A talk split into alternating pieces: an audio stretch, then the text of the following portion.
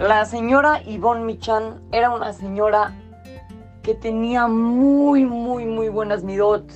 Siempre se fijaba en el sentimiento de los demás, justamente como, es, como hemos hablado en los otros más, en fijarnos en el sentimiento de los demás. La señora Yvonne Michan lo hacía perfecto.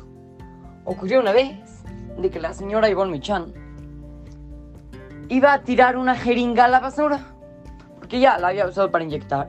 Y luego, pues ya la quería tirar, entonces le dijo a su hijo, oye, por favor, tira la jeringa. Y ya el hijo fue y la tiró.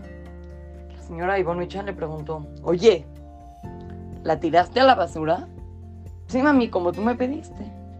Oye, oye, ¿y te fijaste en guardarla bien en una bolsita o en algo antes de tirarlo a la basura?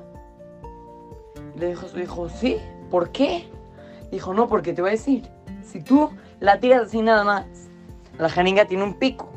Y entonces la persona que venga a recoger la basura se va a lastimar con ese pico. Y eso es algo que no queremos. No queremos que se vaya a lastimar con ese pico. Por eso, para que el que va a venir a recoger la basura no se vaya a picar, fíjate en guardarla bien antes de tirarla, niños. Qué mensaje tan importante para nosotros. ¿Cuántas veces hemos hecho cosas que no nos importa nada lo que siente el otro.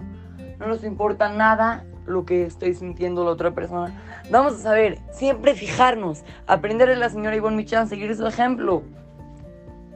Y siempre fijarnos en el sentimiento de los demás. Siempre, siempre, siempre. Así es que, lo saluda su querido amigo Shimon Romano para Tratugo Kids, Tamotora Montes.